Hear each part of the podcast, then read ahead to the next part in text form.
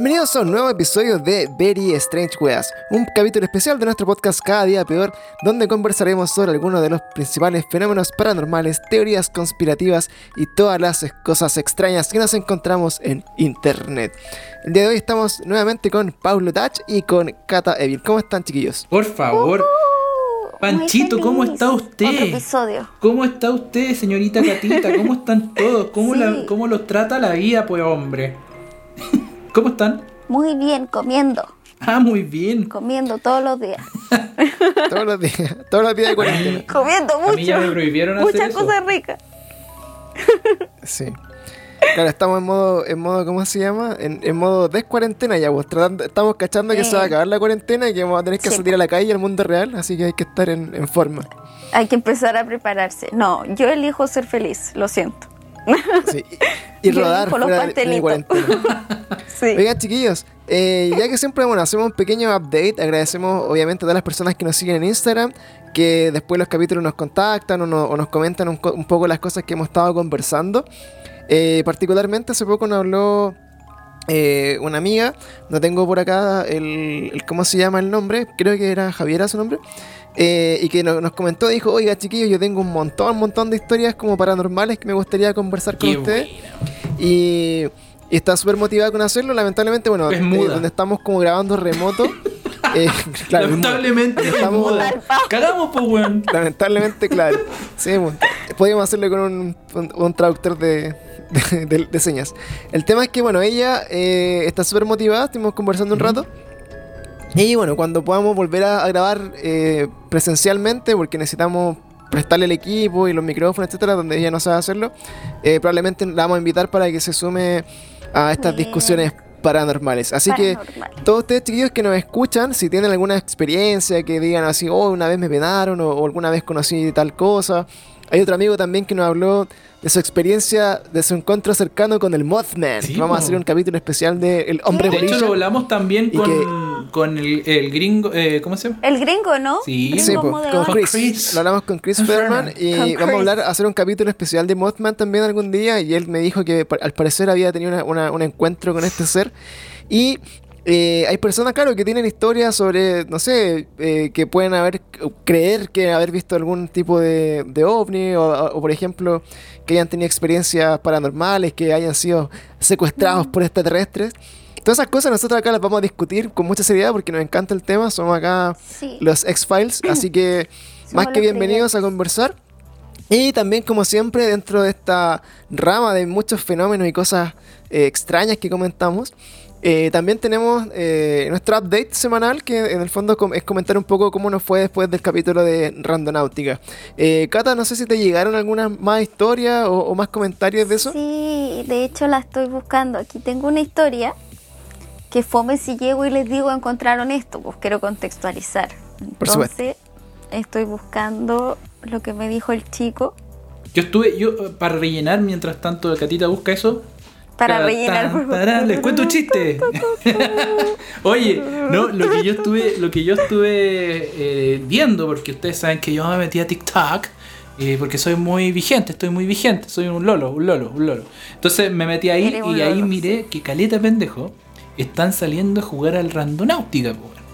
Y la verdad es que fui cachando y había unos que me perturbaron. Así como, por decirte, hay unos pendejos así como, ya, aquí estamos con el Willy la cuestión buscando, oye, ¿cómo está? Mira, hay un perro que ladra. Ya, oye, pero, pero son chilenos, chilenos así. Sí, ¿Ese pues nivel? chileno, pues, weón. Decía, oye, Ya. este se va a hacer este tarde. Y decían, oye, aquí estamos con un perro, un perro que ladra la cuestión. Yo decía, bueno, todos los perros ladran, eso no es por randonáutica. Oye, hay un árbol, un árbol. Yo decía, ya, puta, hay un árbol ahí, todos los lugares hay árboles, o en la gran mayoría de los lugares hay árboles. Pero había, y después llegaban como una parte donde había como basura. Y encontraban basura. Y en la basura habían cartas escritas, cartas, así como de alguien que le escribe una carta a alguien. Pero la carta no decía ni una weá. Y se llevaban esa carta. Y esa es toda mi historia. y, y- ¿Y esa esa es mi historia. historia? Como la mierda, pero tengo otra, tengo otra muy corta. Que seguía a una chica que es como influencer, que igual la encuentro bien entretenida. De hecho, de ahí saqué el dato de mis luces LED de influencer. Eh, de tu, de aro de luz de- de de influencer. y bueno, ella hacía este, hacía este viaje randonáutica Y en este viaje llegaba a una parte que lo llevaba, la llevaba como una parte como de campo.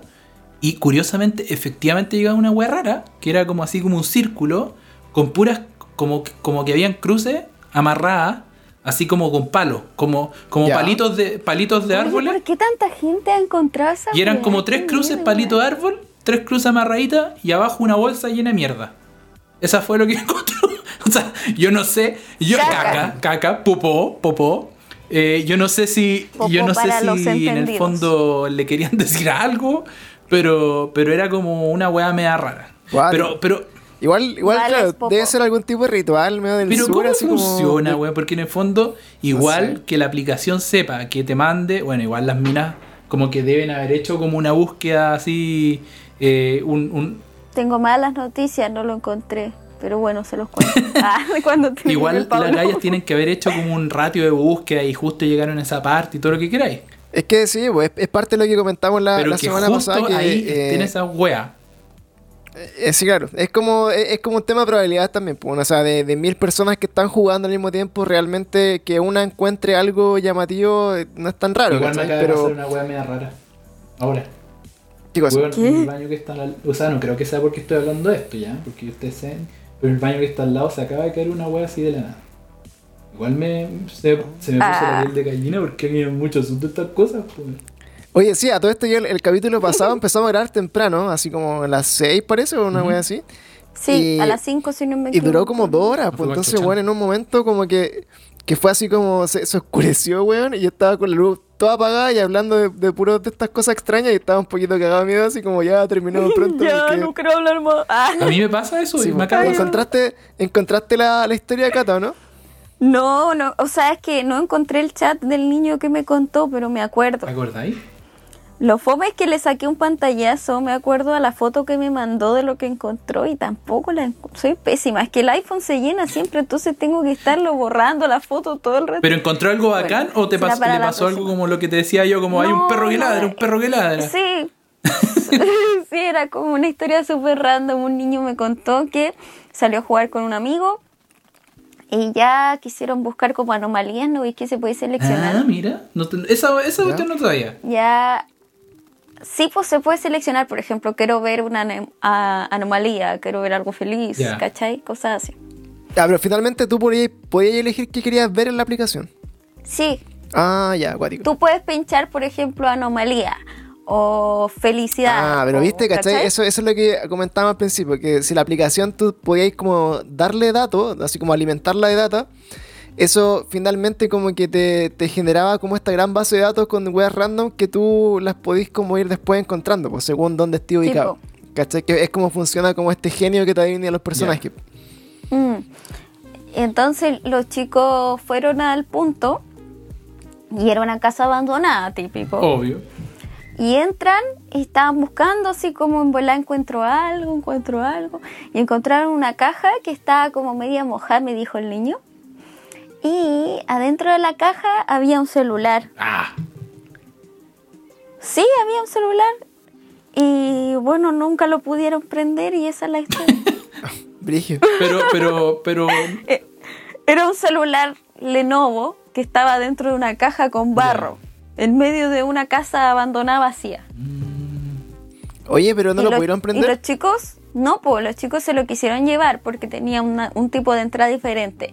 Y su amigo dijo, yo lo tengo en mi casa. Fueron a su casa y, por ejemplo, prendía el logo y se apagaba, prendía el logo y se apagaba. Y nunca pudieron ver qué tenía adentro, pero esa era la... ¿No le sacaron la SIM? ¿No le sacaron la tarjeta de memoria? ¿No se fijaron de eso? No era tan antiguo, pues no ves que ahora los celulares ya no tienen tarjeta de memoria. Oh, pero shit. Ah, pero igual, cuático. Me, me genera Sí. igual porque puede haber sido. Cabrón. Perdonen que lo interrumpa, ustedes escuchan lo que suena acá, ¿o no? Nada. ¿Qué weón? Yo escuché como. ¿Escucháis eso? Te están Bueno, penando. ¿Pero escuchan eso? ¿Pero ¿Se escucha algo? A ver, voy a No. subir el volumen. No, voy a subir el, volumen del micrófono. A ver si suena. Bueno, ahora ya me estoy asustando, de ¿verdad? Me estáis hueveando ya que me da miedo, no escucho ¿Qué nada, estoy Pablo. escuchando, weón? Bueno, es que se escuchan golpes todo el rato, aquí al lado. Y yo estoy solo. Ahí escuché como un No, teléfono ese- ese no ojalá fue. lo apaguen. Ese es el mío, No, ese ese fue es el mi, mío. mi vibrador. no, putas, perdón, le subí No, el mí volumen me a la weá, hablaron por Instagram. mi micrófono en ese momento, perdón. Pero, bueno, si suena de nuevo voy a subirle rápido el volumen a esta cuestión que está captando el audio. Pero, bueno, eh, martillazo. Sí, no sé qué onda. Ah, mentira, no se escucha nada, te lo No, juro. Ya, no. bueno, démosle, Bueno, ahí vamos cuando, cuando, escu- cuando escuché en el fondo la, la pista solito y vaya a cachar realmente lo, lo que Mm. sucede, a ver si te están realmente mirando. Graba, graba el minuto, escríbelo en una hoja para después Ya. escucharlo. Sí, hace eso. Ya, pues entonces, bueno, siguiendo un poquito con, la, con lo que estamos conversando de esto del tema de randonáutica, es que, bueno, eh, mucha gente contó su historia y eh, al momento todavía no han aparecido casos tan brígidos como el de la persona que encontró restos humanos en una maleta. Y creo que hasta el día de hoy todavía, bueno, ya se averiguaron quién eran esas personas, pero todavía no se encuentra quién las mató. Así que estamos en esa noticia en desarrollo. Hoy lo encuentro increíble. Es muy, muy cuático. Y la otra cosa, eh, no sé si viste también el- lo que les comentamos de Wayfair, que finalmente también se siguió vi- viralizando. Y eh, se hizo como el nuevo Pizzagate o, o como las nuevas teorías conspirativas. Y efectivamente ahí, bueno, la, la gata tenía algo que comentarnos porque había Sí. encontrado más información. O sea, no es que yo encontré físicamente, sino que estaba investigando y lo vi. Pasa que existe una plataforma que en este momento se me olvidó el nombre, yo en mi empresa lo tengo como intranet, pero existe una intranet mundial. ¿Cachai? Entonces, por ejemplo, tú ahí introducís cualquier código SKU conocido mundialmente y te va a salir el producto que es. Claro, en contexto cuando tú en el fondo registras un uno- producto, claro, como con, con- es como un código de barra que sale incluso cuando tú compras online, sale Sí. como el SKU y el código y te, te tira al tiro lo que es. Es exacto. Todos los artículos habidos y por haber del universo contienen un SKU. Entonces, tú introduces SKU, ese SKU y pasaba con uno de los... Era una mesa, si no me equivoco, que tenía el nombre de una niña, efectivamente. En la aplicación de Wayfair, como le hablamos en el capítulo anterior, si no saben, vayan a escucharlo. Whatever. Ya, entonces aparecía una mesa y introducen ese, ese SKU en esta plataforma que después podría investigar el nombre para que la ponga en la descripción o algo así. Y efectivamente, en vez de aparecer una mesa, una silla, apareció la foto de una niña. Qué brillo. Y eso es lo más macabro que he visto en la vida, weón, porque es que me sigue, me sigue explotando el cerebro. O sea, no puedo creer que vivamos con esta weá a la vuelta de la esquina. Y en verdad nadie haga nada y sigamos con nuestras vidas como si nada. Sí, Y esto siga siendo una conspiración. Claro, mentiras. La otra vez leí un dato freak que la palabra conspiración la inventó Estados Unidos para las cosas que ellos no podían explicar. Ni siquiera es que sea una mentira. Mm, Brillo. Claro. Así que, Ojo ahí. Oye, de hecho, claro, yo, Ojo yo ahí. busqué, estuve navegando en este, en este hilo como de Reddit, que ma- más, que nada donde salió como la primera, la primera como alerta sobre este caso. Y efectivamente, eh, las personas que comentaban ahí, me llamó mucho la atención que decían, weón, yo soy programador, onda, programo sitios web de ventas, programo, no sé, po, eh, weas para Amazon y para cuestiones súper eh, cototas. Y el gallo decía, weón, esto es imposible que sea un error de la página, ¿cachai? Esto es imposible que sea un error de encriptación porque cada producto tú tenés que crearlo manualmente. O sea, que alguien manualmente o que por algún lo tipo... introduce. Tuve Exacto, que, tuvo yo que hago lo ponerle mismo. el, el nombre al- a la weá, ¿cachai? Como a la mesa o a la silla y el precio. No es como que la plataforma Exacto. automáticamente cree productos de la nada ni, lo- ni los duplique, ¿cachai? No. Entonces, en el mejor de los casos, se podría haber duplicado un, producto, ¿cachai? O triplicado, pero que saliera como un Exacto. producto con, con diferentes nombres, eso era demasiado mindfuck. Y el loco decía, yo aquí quise jugar un poco al abogado del diablo y defender a esta empresa y decir que, claro, fue como un error, pero bueno, de mi experiencia era imposible que eso fuera aleatorio o que fuera un error como de programación. Yo, yo te, Es una de las cosas que yo igual he, he trabajado subiendo cosas en páginas web, en pa- he, ten- he trabajado para marcas que tienen eh, SKU y todo el tema, y efectivamente lo, Imagínate que yo trabajo generando SKU. Cáchate. Todos los artículos que yo diseño, yo genero los SKU, por eso tengo acceso a la intranet y todas esas cosas que les Es estoy que ese es el tema, pues los SKU se pueden generar de varias formas, ¿cachai? Y pues, y uno, un ser humano común y corriente, lo está ahí generando. No es que, como dice Pancho, se vaya a ocurrir un error. Lo más que puede pasar efectivamente es que se duplique un color o que se duplique un No, artículo. mira, pero- y, y además de eso, sumado a eso, un SKU, por ejemplo, en el supermercado, yo trabajé mucho tiempo como, como reponedor así, de supermercado, esos, esos weones que están como ahí en el pasillo ordenando las weas y, y tú los, les tiras. Para que uno vaya a Exacto. desordenar. De hecho, tengo unas historias con re- de reponedor terrible que no, no sé si es para este capítulo, Oh. porque son terribles pero chistosas. Pero en e- Deberíamos hacer un capítulo de los peores trabajos sí, del te- mundo. Yo tengo historias del yo he trabajado center, de payaso, de payaso, así como estaba así disfrazado de Oh, payaso, así como weyando y los niños me pegan. Oye, pero pero volviendo al tema, Trabajaba animando cumpleaños. Bueno, pues. Pero, pero en, en más, volviendo al tema de los SKU, en el super, en este supermercado, que era un supermercado de un animal, no voy a decir cuál, pero un animal obeso, eh, un animal obeso y gris. eh, es donde su dueño es, es una persona alemana, de dudosa procedencia, ¿Ya? Exacto. no sé, que tiene un, un monumento al, al pene Un en la mitad de nuestra ciudad. Tiene un choclo. tiene un choclo a mitad, en la mitad de Providencia hay un choclo parado. Pero ya, volviendo al tema, estos weones muchas veces los SKU los hacían con el código de barra. Es donde levantaban la información. Eso es el SKU, pues, Pau. Es que, eh, Esos números. sí, po, pero hay es veces que la cuestión viene de China con el código, ¿cachai? Porque hay muchos Ah, productos que en el fondo no se hacen todos acá, acá, ¿cachai? Entonces ahí es donde la weá no cacho bien cómo se mueve, pero en el fondo ahí tú podís tener códigos y son códigos de barra que vienen de afuera y tú decís ya, ahí se puede dar la weá que en el fondo el código de barra proviene de otro lado y no es manualmente ingresado en este mismo lugar, ¿cachai? O sea, si el producto es nacional, es imposible que sea de otro lado el código de barra, porque, por ejemplo, yo genero los códigos de barra de mis productos acá y de todas maneras lo envío a China porque el proveedor me envía de vuelta la etiqueta con el código de barra Listo. listo. Y eso no significa que lo haga él en China. Ah, lo hice yo mira, acá. Todos los días se aprende algo ¿Entendí? Sí, claro. Es que por eso, es, es una base de datos universal, porque en el fondo Mm. son como, es como se- del tema de como el copyright o como tú así como la Mm. inscripción de producto.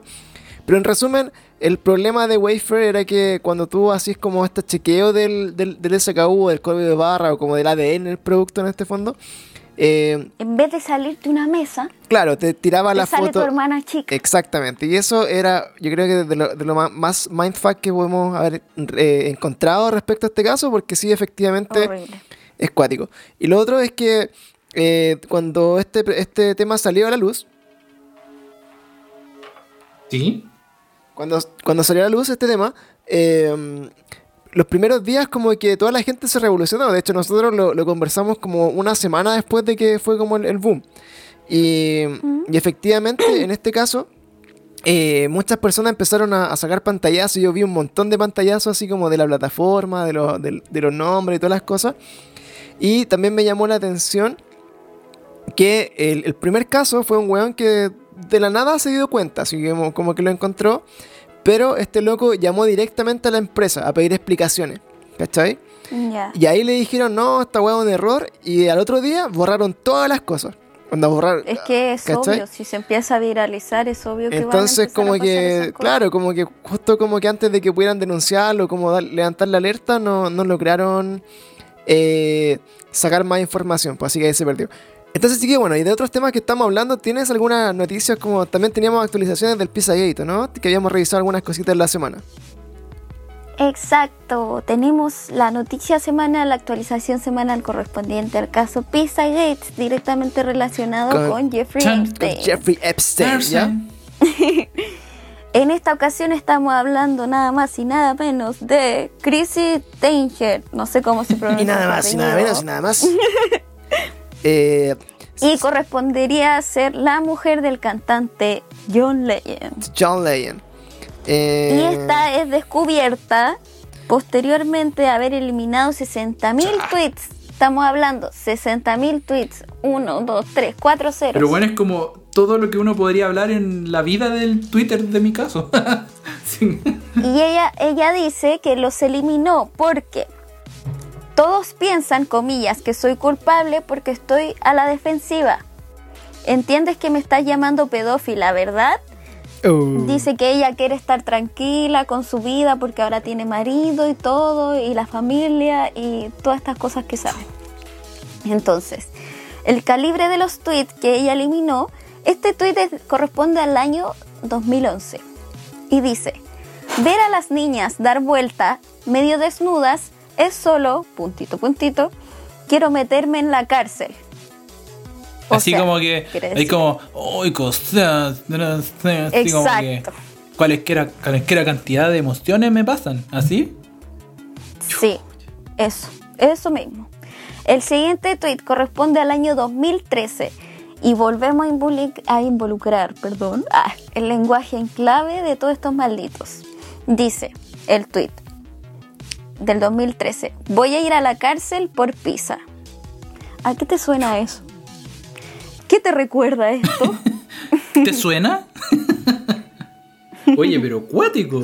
Sí, había una weá así como uno que habíamos leído que decía eh, el de los niños de 13 años, era así como... Eso, ese mismo iba a leer ahora. eh, dice, como que etiqueta a Kevin Chucky, que no sé quién mierda es, Mm, y, dale tú. y puso así como, no, él solamente dijo que el, el placer más limpio y, y con el mejor placer y más limpio es tener sexo con alguien de 13 años. Ah, pero ¿quién publica esa weá en Twitter, po? ¿Qué pasa, weón? Oye, pero si eso, eso mismo yo le decía al Pancho, yo digo, ¿cómo puede ser que estas cosas estén públicas, que ella sea una figura pública y nadie haya hecho nada? ¿Cómo, que cómo- pasó piola? como antes, ¿Cómo pasa piola? en- O sea, Yo creo que debe ser, ¿Cómo? debe ser como lo que le pasa a los políticos, así como que los buenos no son figuras públicas y tiran comentarios de mierda por Twitter, por redes sociales y después cuando son públicos Cagan. le empiezan a, a pasar como la retroexcavadora de, de comentarios y sacan estas joyitas. ya, pero, pero ¿cuál es tu Pero círculo acá- ahí? Porque digo, puta, yo he hablado una cantidad de barbarie en los podcasts, en todas las weas. Pero mi, mi círculo, mi círculo que quizás no es conocido ni nada son ustedes. Entonces digo, alguien más de algún weón me va a decir, oye, weón, asqueroso, weón. Es que por eso, es que ahí, de, ahí, de ahí va un poco la- lo que alimenta la teoría de la conspiración, pues esa es la gracia. De hecho, por ejemplo, cuando hablábamos de James Alefantis, que es el gallo, es como el dueño de, del, del- de la de la pizzería.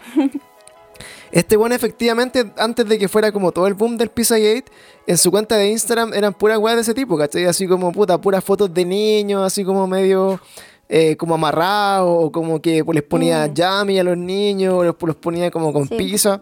Subía fotos de guagua y decía como I love cheese y la cuestión. Claro. en el idioma pedófilo significa como niña, bebé. Weón, me dio, Claro, me dio así entonces- como escalofrío, weón.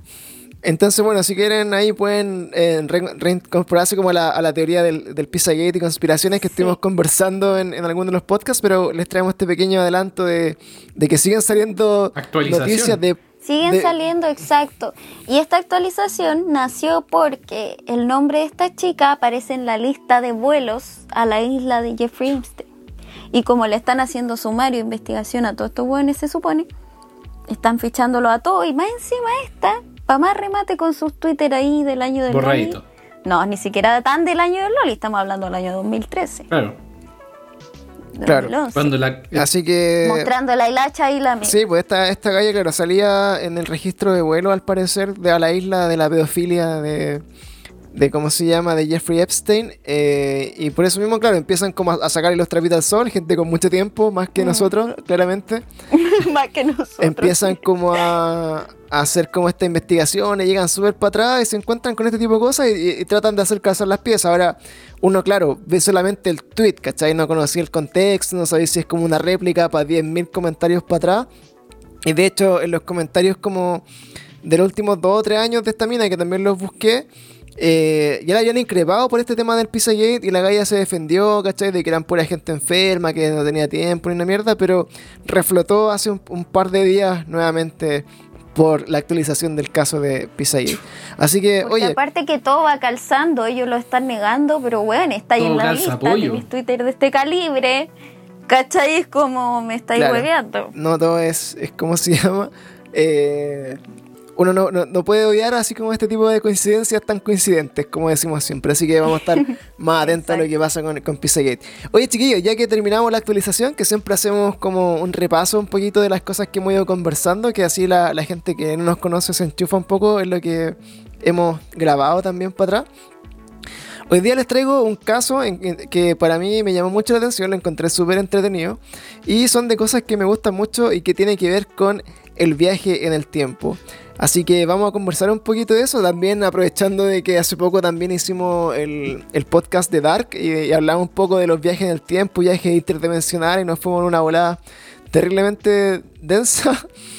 Eh, en esta ocasión les voy a contar una historia que, que se conecta con hartas cosas que ya hemos conversado en el podcast porque eh, involucra como un viaje en el tiempo, pero que no tiene que ver con que físicamente el- la persona sea un viajero del tiempo, ¿ya?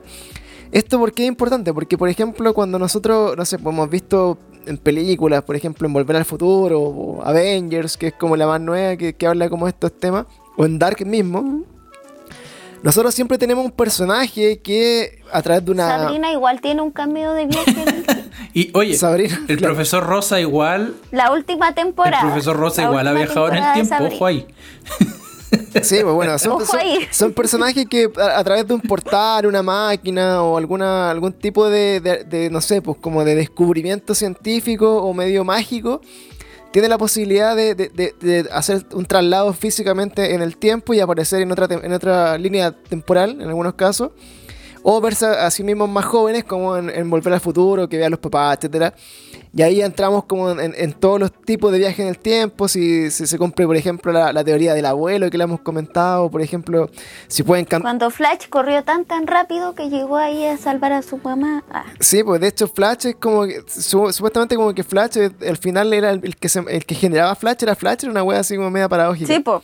Entonces, bueno, Era, era el mismo. era el mismo lo que. La cosa que él vio cuando chico era el mismo. Era el mismo. Eso. Entonces, bueno, todo este tipo de, de viaje en el tiempo y de, de- de transporte involucran siempre un viajero. De hecho, el caso más emblemático de viaje en el tiempo, cuando hagamos un, un capítulo especial de este personaje, es de John Titor, que es como el, el reconocido que llamó a un programa de radio, efectivamente, diciendo y asegurando que él era un viajero del tiempo, que venía del año 2000 y tanto, que estaba acá que lo habían mandado al pasado a buscar una computadora IBM, una wea así como muy rebuscada. Y este gallo llamaba a la radio contando su experiencia y le decía en, en ese momento al, al conductor de este programa, que es súper bueno, de hecho está, el- me parece que está el programa en YouTube de Coast to Coast de John Titor, pueden buscarlo, o las transcripciones a lo menos están. Y este gallo le cuenta en el fondo que venía del futuro y que en el futuro iban a pasar ciertas cosas. Y, y hay todo ahí como un- una lista de predicciones de John Titor que, que se- las podemos ah, repasar en algún otro capítulo. Y por ejemplo, que iba a haber un presidente negro cerca del año 2000 y tanto. Por ejemplo. Y esto fue antes de Obama. Esto fue en los 90, sí, pues son, son casos como bien, bien antiguos. Y de hecho, John Titor se hizo famoso porque eh, participaba en foros de internet, ¿cachai? Así como una wea muy O sea, el, el a, to- a los cuatro vientos, aquí vengo yo, Peter, y vengo del futuro. Claro, y esta, y Quiero, esta es mi quiero hacer un entre paréntesis. ¿Ustedes se han dado cuenta que todos estos casos como de avistamientos, de abducciones, de... De hecho, hasta la, por ejemplo, la misma pareja de los Warren que antiguamente eran como cazadores de fantasmas, por así decirlo, pero se han dado cuenta que a través de los años nosotros hemos como perdido ese contacto ¿Cómo? como que antiguamente se veía mucho el es que abdujeron a este, que yo vi al, chupa- al chupacabra, que puras cosas así la gente lo hablaba de Claro. verdad. Pero hoy, hoy en día como que hemos perdido el contacto con ese tipo de cosas. Hoy en día ya lo vemos como en las películas más que lo viví, ¿me entendí? Pero antiguamente, como para que existieran, por ejemplo, los Warren, que eran cazadores de fantasmas, que hacían, no sé, exorcismo y cosas así, que, no sé, pues en el 1860, en el 1000, ¿cachai? Como que no sé si me estoy explicando, pero siento que en la actualidad no existen tantos casos, o tal vez no lo sabemos, quizás Claro. de lo que conocemos que pasó en el pasado, Sí, ¿cachai? pues que por ejemplo antes se daba mucho eso, eh, este tipo de llamadas, por ejemplo el, el programa Coast to Coast que duró mucho tiempo en Estados Unidos tenía llamados de personas de todos los tipos, así weón, soy un hombre lobo, hasta por ejemplo, eh, puta, trabajé en el área 51 y me van a matar, por decir esto. Entonces, eh, antes también, en los 90, de hecho, mira, en, en la línea de tiempo, para no salirnos tanto del tema, pero sí para comentarlo, es que efectivamente se dice que lo, obviamente, no sé, pues, eh, lo que refiere a contactos como con ovnis, con extraterrestres, con naves espaciales, son de miles de millones de años hacia atrás.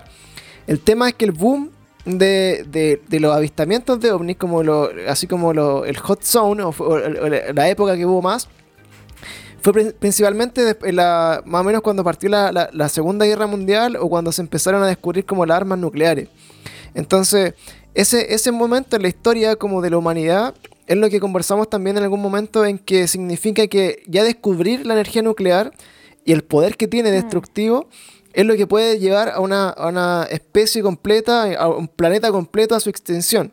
Entonces, A es como un sí. filtro súper grande, como de que, no sé, pues hay una guerra nuclear, que siempre es lo que se ha hablado, y se acaba el mundo. Así de simple. Claro, es, que- es como que en el fondo es como que estáis avanzando y decís ya, tranquilo, ¿para qué lo vamos a huevear a los cabros si están bien? Y de repente ya te pusiste huevón. Así que ahora tengo que, eh, tengo que meterme, ¿cachai? Ya te, pu- te- te Entonces- fuiste al chancho, ya te fuiste al chancho con Entonces, bombas. por ejemplo, en, en- en esos años, eh, me refiero así como los años de, de los 40, de 40 y tantos en adelante, comenzaron todos estos grandes avistamientos como masivos. O sea, empezó a salir en, lo- en los diarios, empezaron a masificar como estos fenómenos, las abducciones, las primeras abducciones, después vino como todo el tema como de la hipnosis para revivir esos recuerdos y, toda esta historia que siempre hemos, hemos conocido. Parte Que principalmente... nos dieron mucho contenido. Que nos dan mucho contenido para esto. en hechos reales. Exactamente. Eh, todas esas historias nacen como cuando el boom de la energía nuclear y el- la- la- las guerras mundiales. Incluso se hablaba mucho, por ejemplo, de que ovnis o objetos voladores no identificados efectivamente eh, desactivaban misiles, ¿cachai? Que estaban como en bases nucleares. Está todo lo que es el, el proyecto de Blue Book o un montón de cosas como el, Majestic, el Majestic 12, que son puras investigaciones como encubiertas de, de los gobiernos en estos fenómenos extraños.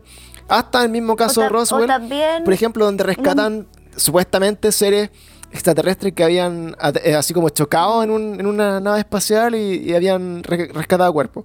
Entonces, claro, hubo un boom que fue así como en la, línea de tiempo como de la ufología entre los años 40 y, y principios de los 70 y después hubo como una segunda gran ola que fue como los años 90 y ya en los años 90 se masificó por apariciones como de humanoides, así muchos casos de abducción, muchos casos como de, de encuentros cercanos, eh, también muchos casos, por ejemplo, nuevos del chupacabra, de avistamientos del Yeti, etcétera. Entonces, eh, hoy día, que también se ha discutido harto, lo he leído mucho, que dicen, bueno, ¿por qué ahora ha bajado? La realidad es que si tú te metís como a, sitios, no es que haya bajado, sino que hay, hay tanto más que antes que ya no es noticia. Y, y claro, Entonces, por ejemplo, de tom- entonces, por ejemplo, Mm, no a nivel de, de- de avistamientos de ovnis, por ejemplo, bueno, está lleno todos los días, así, bueno, ovni acá, ovni allá. Por ejemplo, hace poco subimos una noticia que apareció un crop circle, así como un- estos, estos círculos en los cultivos, que eso también fue, Sí. fue muy de moda en los 90. Este año apareció uno, ¿cachai? Hace un par de meses. Entonces, esas cosas siguen ocurriendo. El tema es Me que... están diciendo, pórtate bien, huevón, si no voy a bajar. Y voy a dejar la zorra. Entonces, Y voy a el- dejar la el tema- ¿Querís guerra? Ah. El tema es que, claro, antes, en, en ese momento, cuando no había internet o no había como demasiada como formas de registrar todos estos fenómenos, esas noticias eran como súper fortuitas, ¿cachai? O cosas como muy esporádicas, que obviamente generaban más atracción de noticias. Pero hoy día, donde hay tanto también eh, gente que sabe ocupar Photoshop o que puede mulear un video, etcétera, Mm, es que eso, eh, sí. no hace noticia porque la mayoría de las personas dicen, no, esta cuestión es falsa, ¿cachai? Mm, Y, se ha perdido y se trata, la magia. Y se trata como de, de- de desacreditar, ¿cachai? Y no se está buscando como una investigación formal de entender estos fenómenos. Entonces, por ejemplo, eh, hace poco, hace me parece que una semana más o menos, publicamos también que salió un archivo de una entrevista del New York Times en la que entrevistan así como a personas que dirigen estos programas como secretos, así como de defensa eh, aeroespacial donde está eh, Luis Elizondo, por ejemplo, que era un era un, un ex trabajador así como del Servicio de Inteligencia y Seguridad de la CIA y del Pentágono, que se, se unió a, a Tom DeLonge de Blink 182 para trabajar en este proyecto como de desclasificación y estos gallos decían, nosotros lo que estamos buscando es que esta información que se ha recopilado por tantos años de forma secreta, hoy día tenga una base científica que se pueda estudiar y genere eh, evidencia. Entonces, ellos mismos decían, nosotros tenemos mucho material que se ha ido desclasificando a poco. De hecho, lo primero que se desclasificó del Pentágono fueron estos videos de ovnis que eh, dieron así desde el FBI, de la CIA y todos estos ar- archivos que han sacado, dijeron, estos efectivamente son objetos voladores no identificados, son ovnis, que no son de origen terrestre. Y, y hemos encontrado restos de, esp- así como de naves o, o de, de, de- de sondas, etcétera, de lo que sea, que se han estrellado en la Tierra. Y que lo menos que podemos decir de, estos, de estas cosas es que son de un material que en la Tierra no existe. O sea, son de otro planeta. O sea, de todas maneras diciendo- pueden ser de un componente mineral Son Que de acá no hay. ¿cachai? Ah, Claro, entonces parten de la base diciendo, no están diciendo, oye, hay extraterrestres que nos visitan y que tripulan estas naves, pero sí nos están diciendo ya, hemos encontrado restos de objetos voladores que han sido interceptados, que han chocado, que le ha pasado muchas, cualquier cosa, que realmente no tenemos cómo explicar su origen. Oye, Entonces, yo, yo te iba a decir. Cerrando un poco como esta, esta- este tema, eh, es como efectivamente la información está, hay muchos casos, hay muchos eventos, el, el tema es que hoy día yo siento que no son noticias o eh, no salen a la luz pública como algo así como la gran weá porque eh, no es como no es como relevante, ¿cachai? Yo, tengo mi teoría que- con eso, como mi gran teoría de la comunicación. No, pero tengo la teoría en el sentido de que eh, son dos cosas. Uno, que por un lado ya no es novedad, por otro lado, la gente tiene acceso a poder falsear las weas, porque para qué estamos con cuentos, muchas veces el armar una foto y que se vea real y todo te puede traer a la palestra pública por ese motivo, hay muchos charlatán dando. Sí, po. Entonces, yo creo que uno es eso, la cosa se ha como normalizado de una manera tal que ahora ya como que, pucha, justamente si se fijan, los materiales que hay de ovnis y cosas así, tenían, nosotros teniendo cámaras HD, teniendo, puta, ahora 4K, toda la cuestión, siempre son como la corneta. Entonces ahí tú decís, ¿cómo puede ser? Perdonen mi lenguaje tan técnico de como la corneta, pero tú ahí decís, ¿cómo puede ser que habiendo tanta tecnología filete siempre se vea mal? Entonces ahí tú decís, no, entonces esta cuestión es mentira y está tan lleno, pero después decís, oye, pero para, está también comprobado que hay muchos grupos de personajes, eh, voy a ir por el más conocido y el más obvio de todo, como los Men in Black, que son eh, entidades o grupos que están encargados de desaparecer o, o deshacer información, porque yo sé que todos dicen, ay, pues que en la película y todo, pero todos sabemos, y si miramos un poquito los canales y toda esta cuestión que hablan de, los de los ovnis, sabemos que se supone que hay una entidad de personas que visten de negro que efectivamente se encargan de- de- de deshacerse de esa información o, o de hacer que no llegue a la luz pública o, o a las personas que estuvieran involucradas, como meterle el cuco ahí para que no cuenten nada. Entonces tú decís, está por un lado la normalización. Y ahí no es que, que flashean. es verdad, pero por, tú, para que se pero está por un lado está por un lado como el exceso de información charcha y por otro lado está también Mm. la escondida la información en los mismos gobiernos, el gobierno de Chile, gobierno de ¿cómo es que se llama de de Estados Unidos esconde esta información también y, y por, por un a veces motivo siempre se ha sabido que se esconde la información entonces finalmente lo que a nosotros nos viene llegando me tinca que es como todo el molío ¿Cachai? Es como así como que lo que lo que quedó de la ola y por eso también es, es- es claro que uno ya dice ya otra vez la cuestión, pero sin duda habrá alguien en este mundo, o sea, actualmente seguro que sí, pero habrá mucha gente que crea que no hay, que estamos solos en el mundo. O sea, mirando el tamaño de la galaxia, de hecho, es ahí donde yo digo, Es que lo encuentro es en que es imposible, es como decir, eh, eh, es imposible cachando cuán- cuántas galaxias más hay, que ni siquiera hay un número determinado, Eh. es decir, es imposible que en todo el universo no haya más vida. Entonces tú decís, y ahí es donde yo siento que está la unión con los viajes en el tiempo, donde está la distancia por medio, y están todas las teorías de cómo viajar a, lo- a otros mundos, a otros planetas, eh, que hoy día nosotros como humanos, humanos, que en Chile, por ejemplo, la mujer vive en promedio 80 años y el hombre 83 en teoría, eh, es imposible que nosotros viajemos 100 años luz, porque primero no hemos descubierto todavía cómo hacerlo, y segundo, 100 años luz iguales acá al lado, ¿cachai? Entonces cuando se descubren exoplanetas o planetas que están metidos como en, en zonas habitables por el ser humano, finalmente son zonas que están a 200 años luz, y hoy día no tenemos esa tecnología. Entonces ahí yo siento que se hace el nexo entre todas estas cosas alienígenas que estamos viendo, lo extraterrestre, y los viajes en el tiempo, porque yo pienso que para, para poder viajar de acá donde estamos ahora a otro, a otro planeta, efectivamente la única forma que tenemos o es que venga alguien de otro planeta y nos enseñe cómo hacerlo, o que definitivamente eh, en- entendamos las teorías de Einstein y todas estas teorías que se habla de los agujeros gusanos, de cómo la deformación del tiempo puede causar que tú viajes y todo el tema, y ahí es donde creo que hace el nexo también con los viajes en el tiempo, que, que era como lo que venía, veníamos a conversar, ¿no? Y sí, pues bueno, retomando un poco esta larga vuelta que nos dimos de eh, comentar como estos casos eh, muy misteriosos y de cosas, viajes en el tiempo, extraterrestre, apariciones y todo lo que nos encanta hablar en este podcast. Volvemos a la historia, que era lo que nos trae a este capítulo.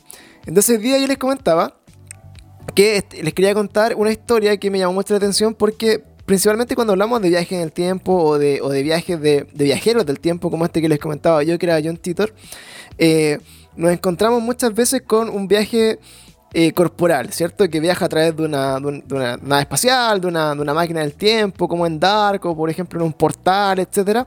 Pero en este caso, es una de las cosas que más me ha llamado la atención a mí, porque también eh, lo he conversado mucho con algunas personas, como esto de. Con, con la Mons en particular, esto de que, por ejemplo, tú tienes sueños en los que tú, al soñar, eh, te ves como por ejemplo en, vidas pasadas o te ves como por ejemplo incluso en, en, el futuro, así muy en el futuro, en el cuerpo de otra persona, etcétera, entendiendo que por ejemplo hay como un pseudo viaje como eh, temporal en, lo que en, en, el que lo que está trascendiendo en el tiempo es como tu espíritu o tu esencia más que tu cuerpo, ¿ya? Entonces en este caso en particular, eh, ¿de qué va este caso? Es un, es un personaje que al entrar en un estado de coma, que estuvo en coma durante un año, eh, esta persona durante ese año de completo viajó al futuro como hasta el año 3000. Esa es la historia que les vengo a contar hoy día. No sé qué opinan de este tipo de, de viajes temporales. ¿A través de los sueños, dices tú? ¿Cómo? ¿A través de los sueños? Eh, este, claro, supuestamente como el viaje de esta persona fue mientras él estaba en coma, como que su espíritu viajó al futuro de lo que él se acordaba, en el fondo. Eh, por eso este capítulo se, llama, se va a llamar eh, Crónicas del Futuro, porque en el fondo su autor escribió un libro de sus crónicas, de todo lo que él vivió o lo que experimentó mientras estuvo en coma eh, durante un año y tanto, ¿cachai? Entonces, por eso esta es como una trascendencia como más espiritual o más como de la esencia mm. en el tiempo. ¿Sabes qué es lo que yo quería agregar cuando Paulito estaba hablando? Era Exactamente algo así. Yo no sé si soy muy ida en la ola, pero yo soy más creyente de, de, que nuestra alma y nuestra energía puede trascender. Y, y, según, no sé, yo soy creyente de que en este momento nosotros nos encontramos vibrando como el planeta en sí, vibrando como, estamos como el lado oscuro de la fuerza en estos momentos, ¿cachai? Y toda esta, como lo que estábamos hablando de ocultar información, siento que hace mantener, mantenernos aquí de manera terrenal cuando siento que nuestro cerebro y nuestra energía podría estar viajando, ¿cachai? No sé si me estoy yendo mucho en la No, pero es verdad. Pero tal vez, tal vez todos nosotros tenemos la capacidad de tener telepatía, tal vez todos nosotros tenemos la capacidad de, de tener viajes multidimensionales, pero en realidad vivimos sumergidos en este sistema ¿cachai? Terrenal, donde existe la moneda, por así decirlo. ¿El palacio? Eh, tenéis que pagar cuentas, ¿cachai? No, pues me refiero a que existe la plata, tenéis que pagar sí, cuentas, vivís bajo un sistema, vivís bajo un sistema de gobiernos, ¿cachai? Y cosas así, terrenal, por así decirlo, la Matrix, ¿cachai? Tangible, no quiero irme tanto la tangible, para poder, como... para poder, eso, para poder explicar mi idea. En este momento nosotros estamos viviendo en una realidad exacta, tangible. Pero yo siento que nosotros somos energía, ¿cachai? O sea, tampoco te estoy diciendo que sea ahí místico para poder creer mi punto de vista, pero tan solo fíjate que, por ejemplo, alguien de mal humor puede arruinarte el día a ti. ¿Y qué significa eso? Que nosotros somos energía, que tu energía se la está transmitiendo a esta ¿verdad? persona y así. Y siento que como nosotros tenemos esa capacidad tan mínima, por ejemplo, con un cambio de humor, también podríamos tener la capacidad para poder viajar a través de dimensiones, ¿cachai? Para poder desarrollar y para poder, no sé, como salirnos de aquí de, alguna manera astral y poder ir mucho más allá. Entonces esa historia que me cuenta el Pancho, como que yo le siento mucho sentido yo personalmente, porque siento que en realidad los viajes en el tiempo no es algo tangible, no es algo físico, ¿cachai? Es como algo más astral para mí, o por lo menos yo lo veo de esa En, forma, en realidad, súper buen punto, no, lo había, no me lo había cuestionado de esa manera. De hecho, el punto que yo recalqué, que me di toda esta vuelta también anterior, tenía que ver algo como súper tangible, como yo viajando, pero en verdad nunca lo había pensado como energía viajando así como lo que tú decías, así que súper...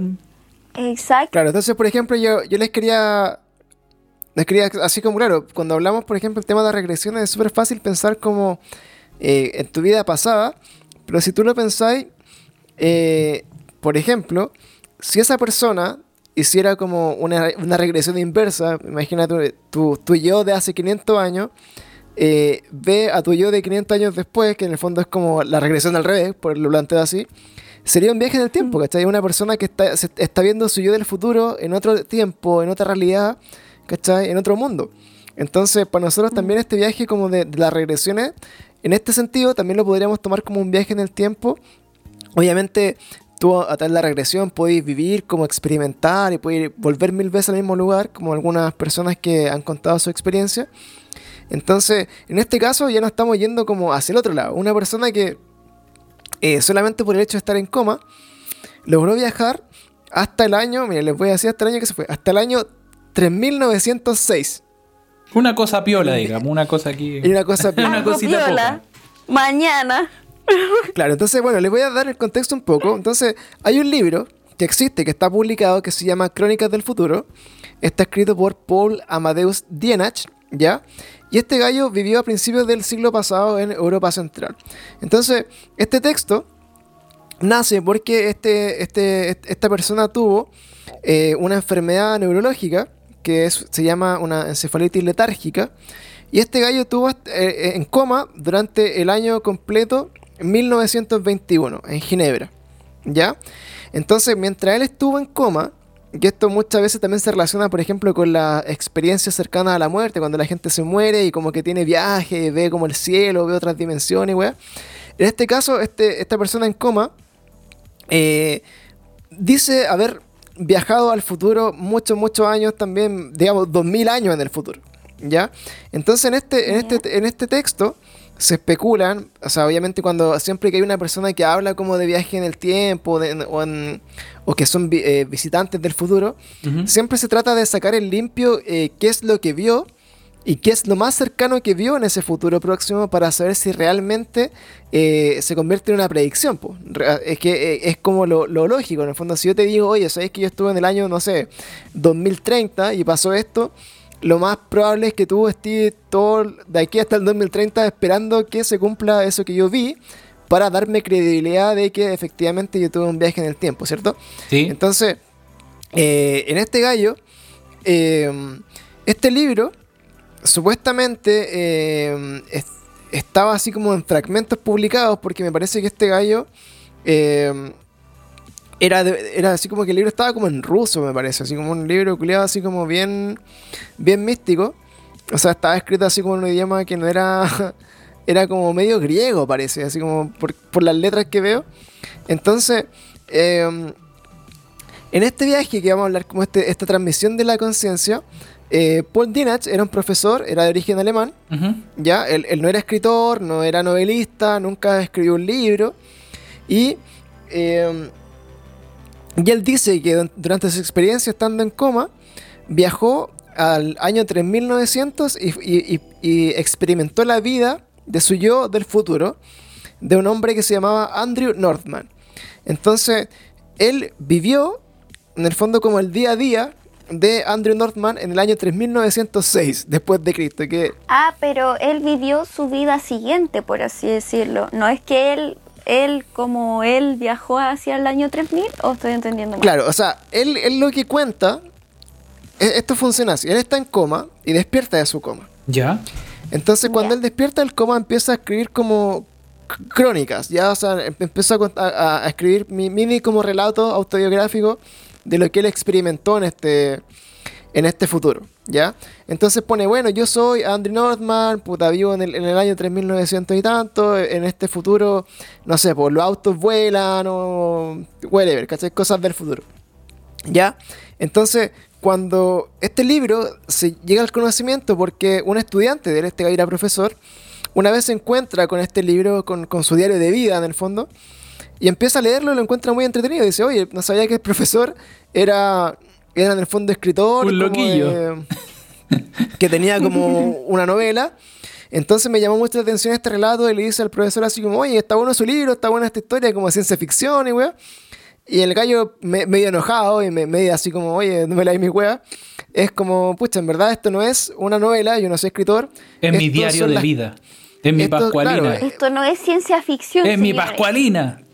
Claro, esto es mi Pascualina, esto es, esto es como lo que yo viví cuando estuve en coma. Entonces ahí es como, pero ¿cómo? Si tú estuviste en coma, eh, no te pudiste mover. Sí, mira, no, no sé cómo explicarlo, pero cuando yo estuve en coma, mi, mi conciencia se fue a otro lado y viví como en el fondo, o, o recuerdo las vivencias del cuerpo, de estar en el cuerpo de una persona que se llamaba Andrew Northman, que eh, vivía en el año 3900 y tanto, etcétera. Entonces, dentro de estas cosas, eh, se da a conocer este diario ya porque eh, donde, donde después de salir de, de- de su estado de coma, obviamente este gallo se fue como unos climas más, más, más ¿cómo se llama? Más, más cálidos, se fue a vivir a Grecia, ya un año después de que él salió de coma.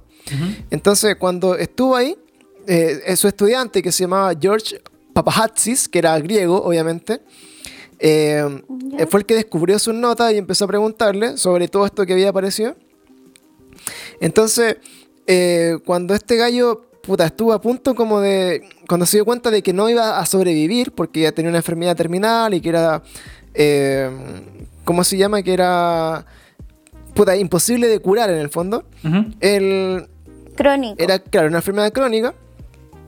Y bueno, tenía solamente 36 años. O sea, era una persona súper joven y que, y que ya Joven. estaba como con una enfermedad neurodegenerativa, eh, con problemas eh, neurológicos y estaba, digamos, cayendo en coma de un año, que igual es algo como súper cuático. Entonces, él como que vivió sus últimos días como en Grecia. Tuvo este estudiante con el que él trabajó, que eran estudiantes de filosofía y, trabajaban con ellos. Entonces, antes de irse, el gallo le dijo: Mira, ¿sabes qué? Te confío a ti todas mis notas, todo lo que yo he estudiado, todo lo que yo he revisado y todas mis cosas como de investigación, te las dejo aquí, ¿ya? Eh, te las confío. Entonces, este gallo se fue a su pueblo natal, el, el, el, digamos, Dienach, que era el, digamos, como el protagonista de esta historia, a morir, básicamente, como ya a vivir sus últimos días. Entonces, cuando George, que era el, el alumno, empezó a encontrar estas notas, ¿ya? El gallo se demoró más o menos como 14 años en traducir las notas, porque recordemos que Dienach era alemán y se fue a vivir a Grecia, ¿cachai? O sea, tenía un, un- un amigo que, o sea, sus estudiantes eran griegos, ¿cachai? Yo me imagino que se pueden haber comunicado en inglés o en alguna cosa más universal quizás de esos tiempos. O quizás Dienach sabía griego, pero el tema es que todas sus notas estaban en- en alemán. Ya.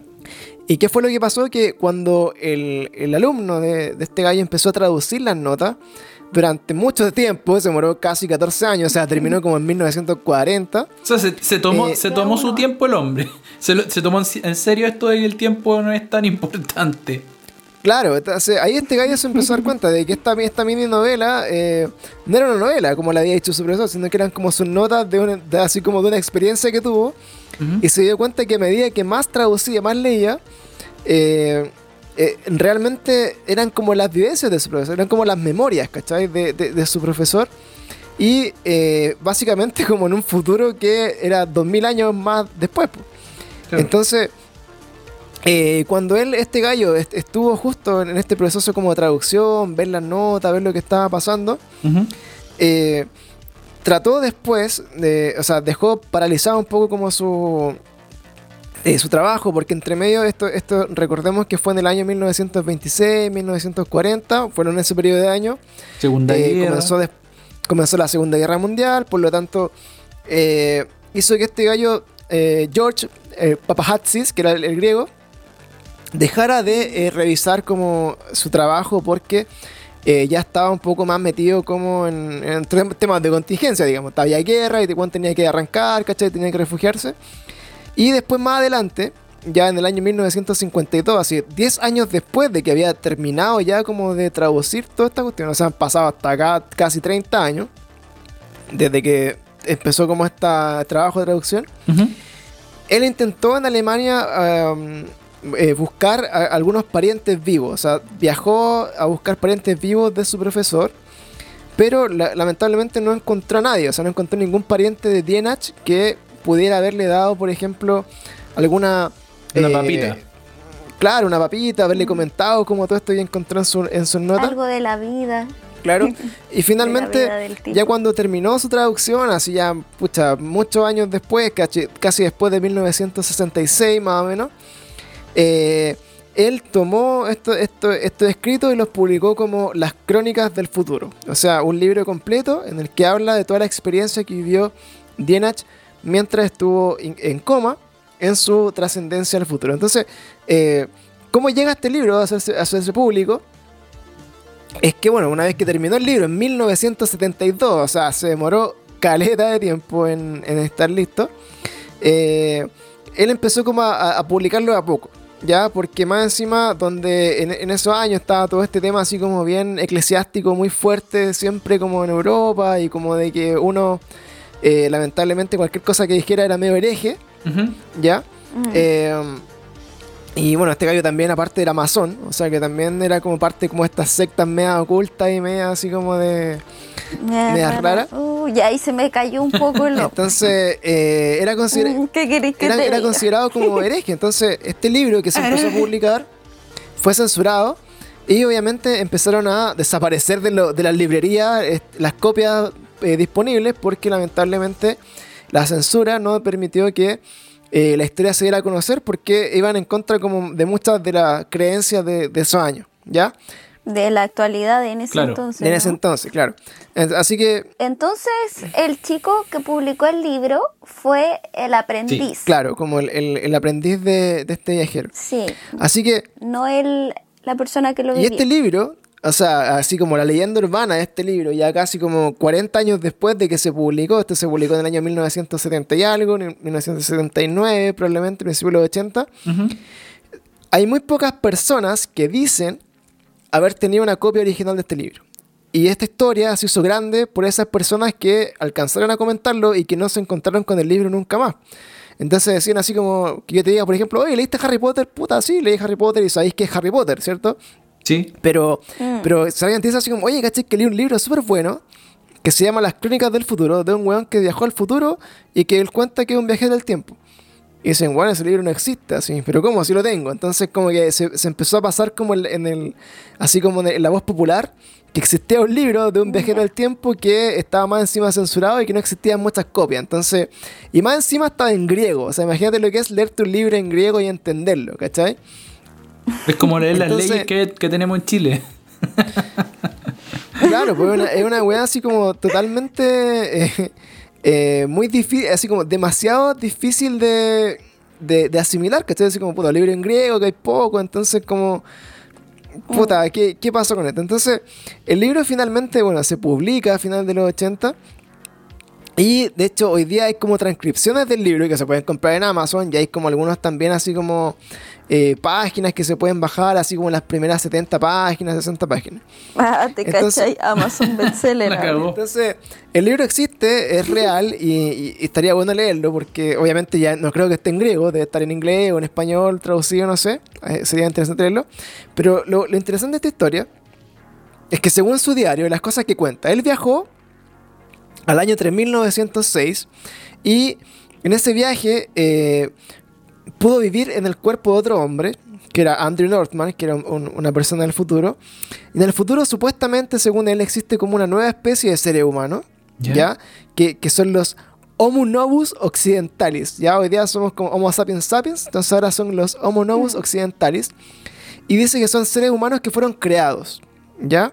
Entonces como que él habla que la siguiente etapa de la evolución del ser humano es que ya la especie evoluciona pero a un nivel como de, de modificación genética. O sea que el siguiente eh, ser humano ya no se va a dar de forma natural por la evolución, sino que eh, está creado artificialmente. Que no es. Como Dead Stranding, el juego. Vamos a cultivar bebés.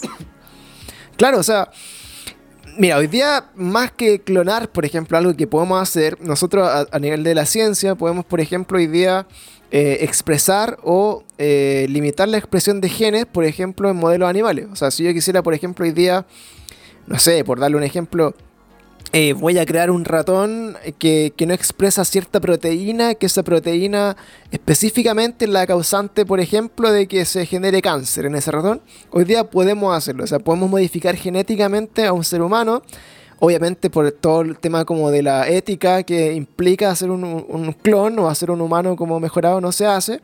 Quizás no estamos listos para esta conversación eh, a nivel mundial todavía, pero en los modelos animales eh, ¿Qué hace, es, la base de, es la base de la investigación científica. O sea, si tú querís, por ejemplo, eh, no sé, pues, vi hace muy poco en, en estos casos como eh, hay un documental en Netflix que te habla así como de enfermedades muy raras que no, no tienen cura o explicación.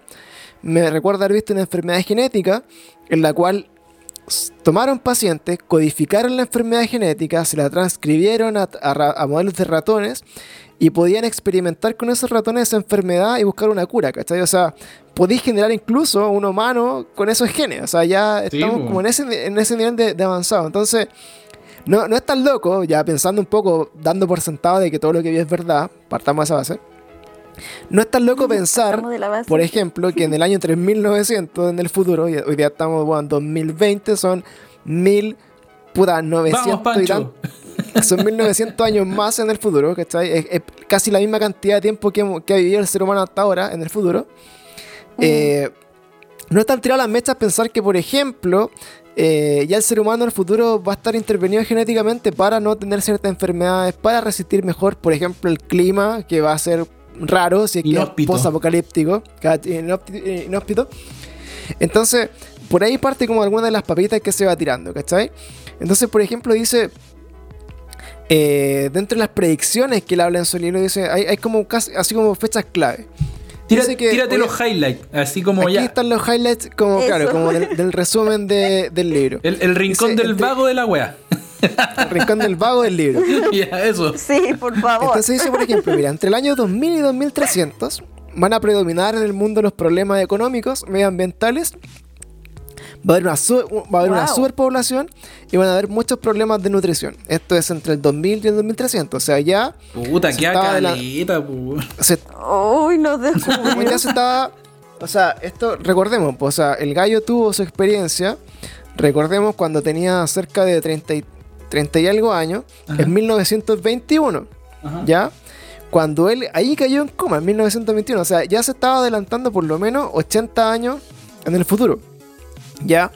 Y estaba describiendo una sociedad en la que van a abundar los problemas económicos, medioambientales, va a haber superpoblación y problemas de nutrición. Eso era como la base, como lo más cercano.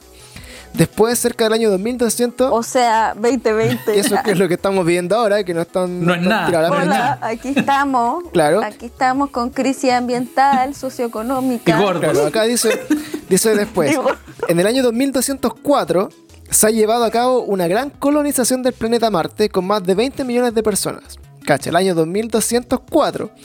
Pensemos que, por ejemplo, la primera misión a Marte tripulada estaba, me parece que, eh, presupuestada para el 2040, 2030. 2037 creo que era la, la que se viene. Claro, la primera, claro, la, la- la misión que va a Marte me parece que es el, el 2000... Creo que era el eh, 2037. Bueno, whatever. Va a ser como bueno, pero, pero o sea, son, puta, 15, la, prim- la- la primera misión tripulada a Marte eh, está presupuestada para el año 2030, más o menos, ¿ya? Y 2033 como la fecha límite para que el humano vaya a Marte. ¿Eso es los lo- escritos de él o, o lo que está con No, pues esto, esto, esto, eh, esto es lo que está como presupuestado por la NASA. Ya. O sea, ahora, en nuestro tiempo. O sea, este weón nos está diciendo que el humano ya va a llegar el 2033 por primera vez a Marte. Eso es lo que sabemos de realidad objetiva nuestra, de nuestro, nuestra línea de tiempo.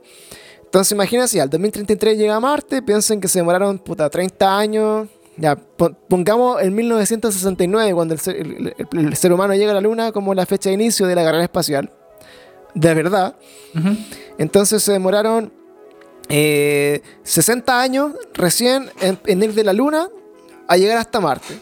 Si le ponemos otros 60 años más, por ejemplo, para que de ese primer viaje se haga como el primer viaje a colonizar, así como eh, con más personas y que hagan ambientes para vivir, etcétera, ya podríamos estar hablando del año 2100, ¿cachai? Entonces Claro. de ahí a 100 años más, que hay una gran colonización de Marte, como dice Dienach en sus diarios, eh, no me parece tan tirar las mechas. O sea, si ya ahora en los próximos 60 años vamos a lograr llevar muchas personas a Marte y, y tratar de buscar un ambiente que sea más propicio, no estaría tan loco, según lo que dice Dienach, que en el año 2204 una gran colonización llegue a Marte con más de 20 millones de personas. O sea, estamos hablando igual de weas mega del futuro, pero convengamos que el, el- el avance tecnológico ahora es exponencial. pues, o sea, lo que antes nos demorábamos en, en generar un, un salto tecnológico, hoy día con, el- con, el- con la tecnología actual ya esos, esos periodos de tiempo se acotaron un montón. O sea, en un par de años la tecnología cambia del cielo a la tierra. Entonces, sigo creyendo la Dienach, lo que está diciendo, y después dice, no obstante, en el año 2265 hay una vasta destrucción natural que elimina a todos los colonizadores de Marte. Por lo tanto, la humanidad no volverá a intentar colonizar otro planeta. ¿Cachai? O sea, Así dato, como- no irse a Marte cuando puedan. Claro, ¿Qué se siente, humano maldito? claro. ¿Qué se Y si alguien quiere estar viviendo en Marte en el año 2260, vuélvase temprano a la casa porque va a estar medio acuático el 2265. Después dice, El karma. Ya en el año 2309, como resultado de problemas no resueltos, se produce una, una gran guerra mundial con la cual gran parte de esta deja de existir. O sea, hay una como una, un gran filtro, digamos, de, de- de personas en el año 2309. Van a empezar a, extinguirse los humanos por una gran guerra que va a abarcar casi todo el planeta. Después dice, en el año 2396, casi 80 años después de la, de la Gran Guerra, se produce el establecimiento definitivo de un Parlamento Mundial de la Tierra.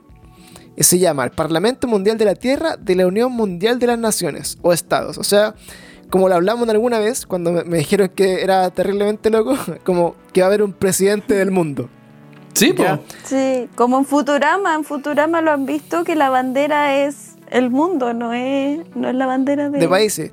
de un claro, país. se hace una gran unión mundial donde el, el planeta finalmente está gobernado por una sola autoridad que trata de destruir los recursos, me imagino, del mundo de forma equitativa y de, y de que todo funcione un poco más eh, armoniosamente.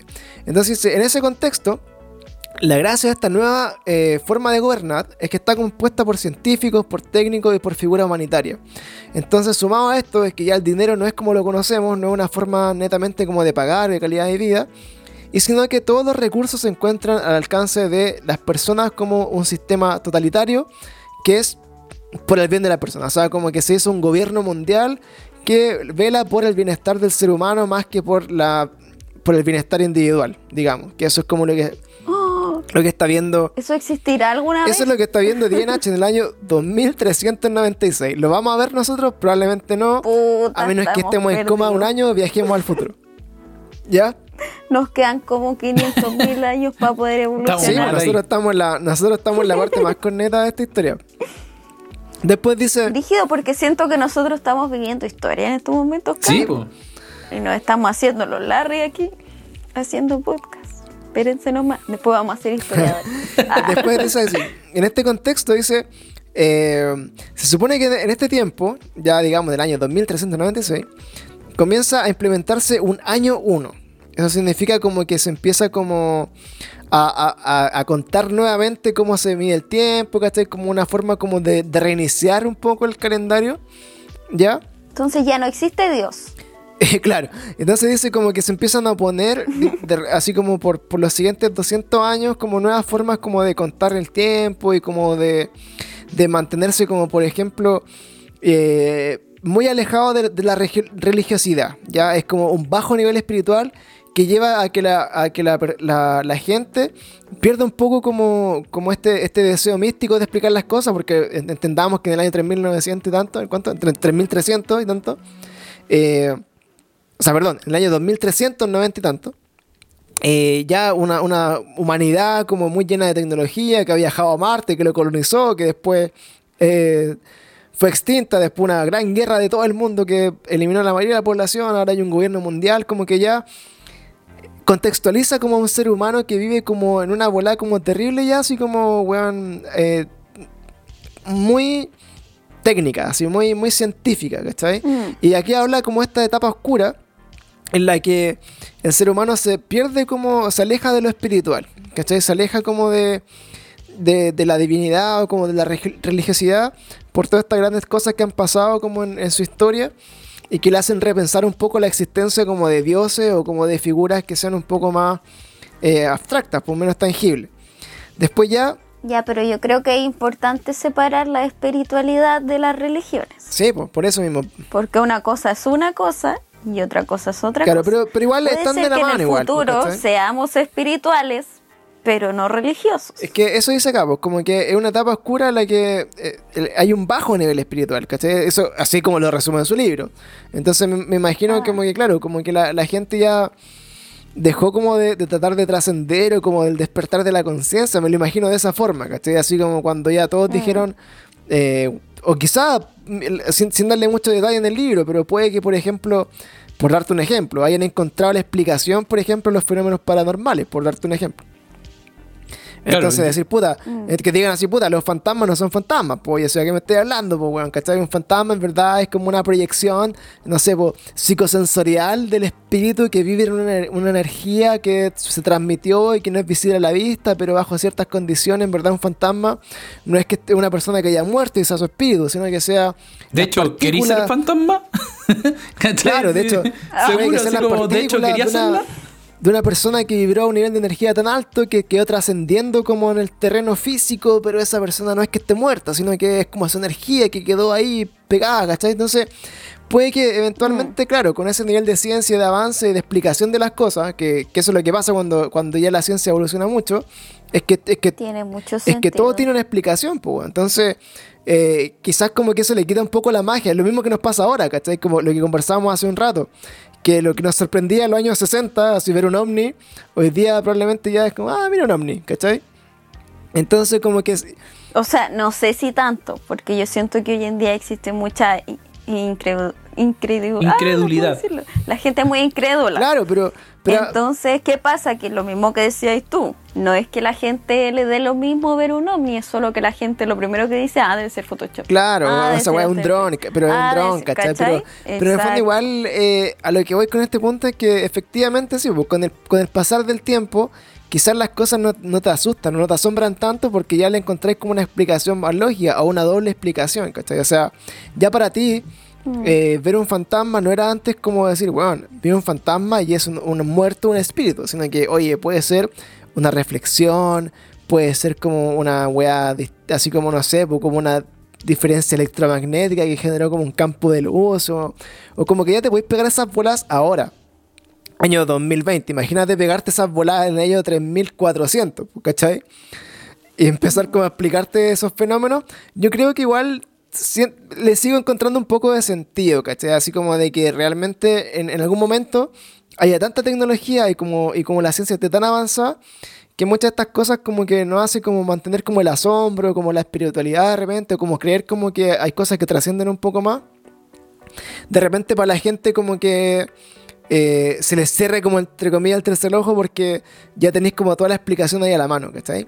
Claro. Ahora, estamos hablando igual del punto de vista de una persona que estaba en coma y viajó su espíritu o su conciencia el año 3000, ¿cachai? No es como, no es como decir que la weá no existe, sino que la realidad de esa gente, de los 3000 Nerials, así como, es que esas weas como que son de verdad, así como puta.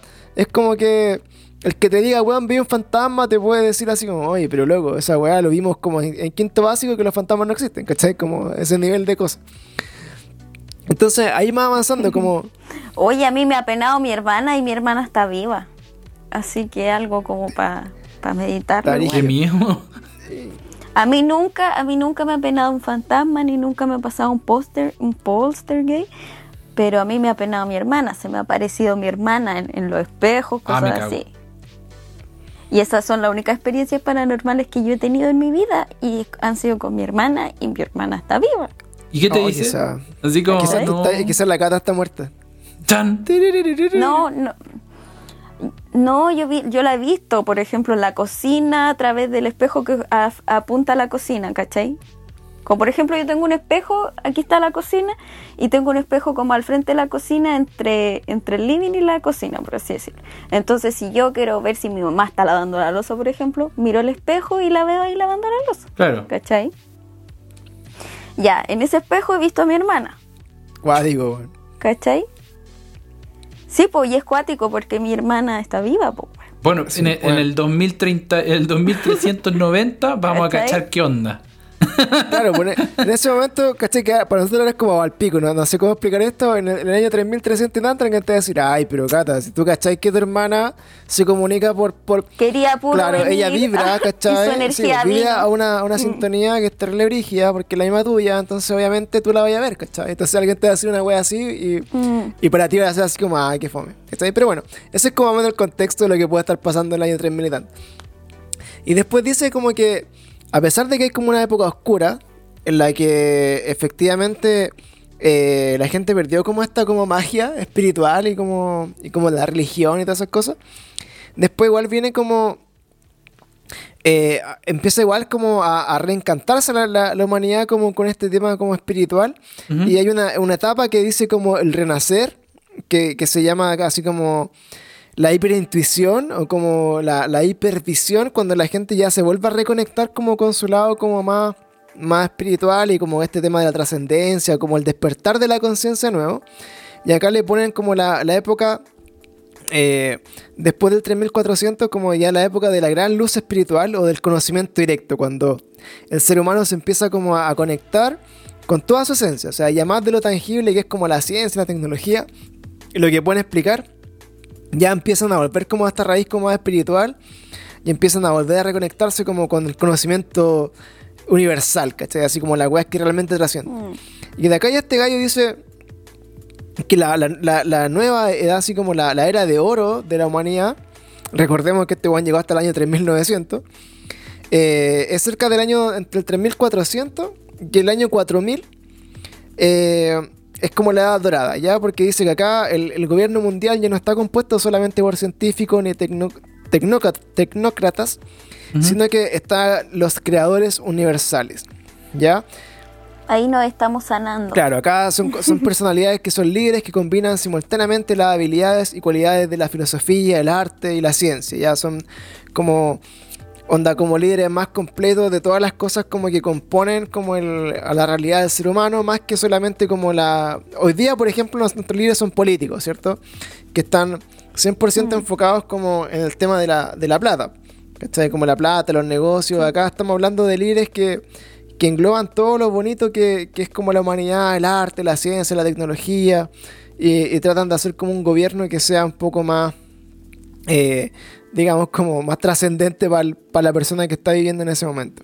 Y finalmente, eh, ya así como para terminar, como este gran viaje que se pegó este gallo, como de datos, es que dice que, que durante las personas, así como durante estos tiempos, eh, la- la- lo- los individuos, las personas solamente trabajarán dos años durante toda su vida. ¿Cachai la, la wea? Lejos lo que más me gustó de la web. y aquí Claro, hemos terminado 17 el capítulo. Por Claro, fin lo que estaba 17 esperando escuchar, weón. Ya estoy lista. Era lo que quería eso, escuchar. En el año 4000 solamente se Puta trabajarán wea. dos años durante la vida, que será entre los 17 y los 19 años. Y asimismo también dice que no va a existir la propiedad privada. eh, no- y y la- y la- la- las desigualdades solamente se van a medir así como en honor y reputación. Eso va a ser como, como uno mida como la- lo, lo que vale una persona. Así como el, el que sea más honorable y el que tenga mejor reputación. Así una wea ya de- demasiado Mm, volada. Así onda, por ejemplo, Como bien Black bien Mirror. Black Mirror, ¿cachai? Así como. Bueno, Black Mirror más que nada eran como que te ponían estrellitas así como te comportaba y así como qué tan buen ciudadano era y como en weas muy, muy nerd, ¿cachai? Acá el honor yo lo veo así como bien japonés, así como de, de weones como súper honorables, que tienen códigos como de conducta y de weones como que. que realmente son como ejemplos dignos. O sea, que imagínate como que toda la sociedad viviera queriendo ser como el weón más honorable, o como el weón más respetuoso, o como el weón así con mejor reputación de no ser un culiado, ¿cachai? O sea, que, que miren mal a los que son buenas pencas, ¿cachai? Así como Y que en base a eso les vaya bien, pues, o sea, en base a eso tengan las recompensas, pues. Claro. Y acá dice como que la, la población mundial al final eh, es de mil millones de habitantes, o sea, una sexta parte de lo que existe en la, en la actualidad. Y podrá gozar de cuantiosos recursos sí. para vivir a plenitud. O sea que finalmente, después de tantos años de existencia, eh, toda esta evolución, todas las guerras, todo lo, que, generan eh, en esta evolución, este camino, termina con que la, la- la población se reduce a, un sexto de lo que hoy es día. O sea, todo este, este gobierno y toda esta, esta, esta nueva forma de vivir se da gracias a que son muchas menos personas en el mundo, o por lo menos están menos hacinados, eh, tienen más espacios como para aprovechar las áreas verdes, los recursos del planeta, para respetar la weá y como vivir como de una forma que para nosotros hoy día es impensada, porque que está, el mundo está saturado, está lleno de gente. Ya, Pancho, y lo que todos queremos saber, ¿dejaron de comer carne en los coches de su madre? Eh, Eso es lo que más me interesa. Yo creo que probablemente en, el año 4000, ni siquiera, bueno, no habla de animales, no sé si existirán todavía, porque ya como vamos, cada año se extinguen dos especies nuevas. Eh, así que eso en una vez inventaron un alimento o una forma de alimentarse sin eso. Uy, te la presento, existe hoy en día y se llama veganismo. Así que vamos, vamos a revisar ahí. no, pero me refería, me refería a algo más tecnológico, como así como que vais, te, te dormí y estás alimentado, una cosa así, como no sé. Claro, como que eh, limitaron eh, la evolución y recuerden que son, recuerden que, son humanos. Pues, sí, el ser humano Recuerden que son seres, seres humanos que están intervenidos genéticamente. O sea que puede ser, como por ejemplo, pensémoslo, que ni coman. Como, pensemos que no comen. Pensemos que sean, por ejemplo, como dicen muchas veces las teorías de los alienígenas, es que en verdad los seres, los grises, eh, que son como el típico alien que uno ve en las películas, como en, los retratos de abducidos, imagínense que los... El alien de Imagínense que los grises en verdad son como humanos del futuro, que eso también es una de las teorías que se, se maneja. Sí, Y que se explica que los grandes ojos que tienen es porque eh, hubo una gran, no sé, un cataclismo nuclear que cubrió todo el sol y por lo tanto como que se le fueron abriendo, abriendo los ojos para captar mejor la luz en la oscuridad, ¿cachai? O que... Mm, como que se dilataron por completo. Claro, como que el, cerebro como que les fue creciendo, por lo tanto necesitaron más masa encefálica, ¿cachai? Como para revivir y por ejemplo...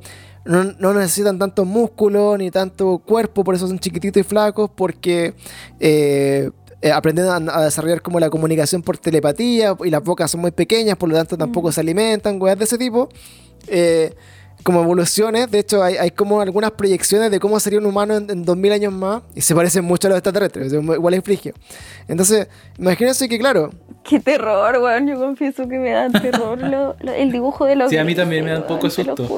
Como que ahora lo dijiste y dije, conche tu madre. Entonces, imagínense, imagínense porque, que efectivamente en algún momento en este futuro de 2000 años en el futuro eh, se, se, encuentre como este nuevo ser humano que es como la, nueva raza o la nueva forma que se ha generado genéticamente, sea ya eh, no necesite comer o no necesite hacer weá y, sea como todo realmente como súper de película. Espero que lo inventen El, humano que no tiene que ser caca. Eso sería bacán, weón.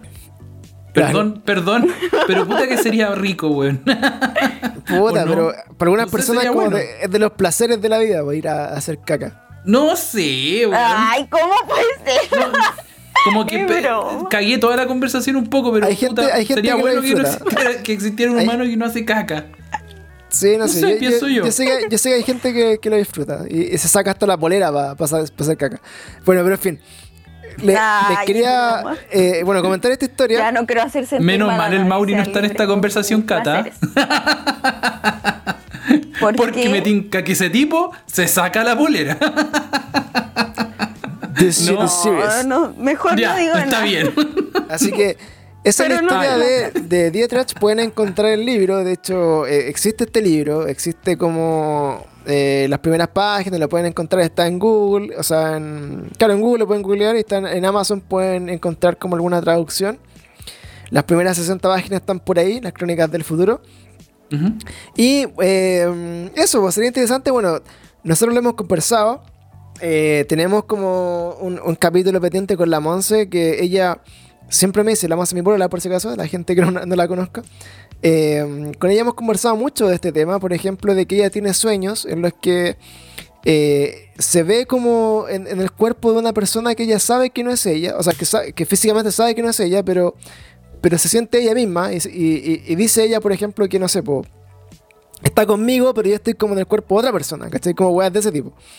Entonces, ella, mm. ella tiene estos sueños donde se ve en el futuro, ¿cachai? Así como con, como con weas, así como, no sé, pues que claramente no es como el tiempo actual, ¿cachai? O, por ejemplo, de repente sueñe, como sueños parecidos a los que relata Bueno, el tipo en muy el libro. ¿no? Entonces, eh, vamos a hacer un capítulo también especial con ella algún día, como comentando nuestros sueños, esta historia y, y ver, ver cómo se, se puede ir entendiendo un poquito estas cosas. Yo por eso también lo, lo encontré entretenido, porque eh, esta otra forma como de, de decir, puta, quizás la trascendencia, y de hecho una de las cosas que me llama mucho la atención como de, lo, de los sueños que habla la Monse es que es que quizás el secreto del viaje en el tiempo no sea como descubrir un agujero de, de gusano donde se pueda viajar, ¿cachai? O, no- o descubrir una, una máquina, un DeLorean que te traslade, sino que el secreto del viaje en el tiempo es como, es como conectarse, hacer trascender tu conciencia fuera del tiempo, cosa de que tú puedas estar consciente como en, en- en otro cuerpo, quizás cuando tu alma se reencarne, ¿cachai? Y experimentar lo que va a pasar, no sé, cuatro mil años en el futuro, por ejemplo. Es como lo que decía la Cata. Esa era mi duda cuando te pregunté, sí. Claro, y eso Si, te, si el chico narraba las cosas desde su cuerpo reencarnado Claro. o desde él viajando. No, pues eh, eso, eh, así parte la, la, la, la conversación. Pues como que el gallo estaba en coma y, eh, y él lo que relata fue lo que él vivió cuando estuvo en coma. Y cuando él estuvo en coma, su, su, su espíritu, o sea, su conciencia despertó en el año 3000, 3000 y tanto. ¿Ya?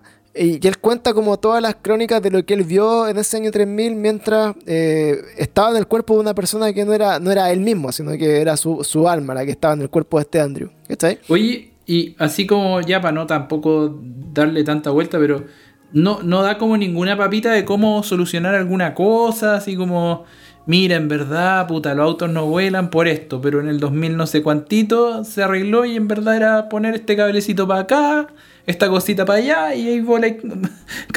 Ay, yo creo que habría que leerlo. Sí, pues ahí ya tendríamos que entrar como a, a leer el libro completo para ver cómo... Pero como no te lo leíste. No, pues bueno, así... No, pues él Si se estoy leseando, aparte es un libro que cuesta obtener, también, también lo mencionó Panchito. No, sí, una- Claro, pues así que estamos bueno, revisando acá como esta historia y eh, yo sinceramente como que no la encontré descabellada, no la encuentro así como una, una irrealidad.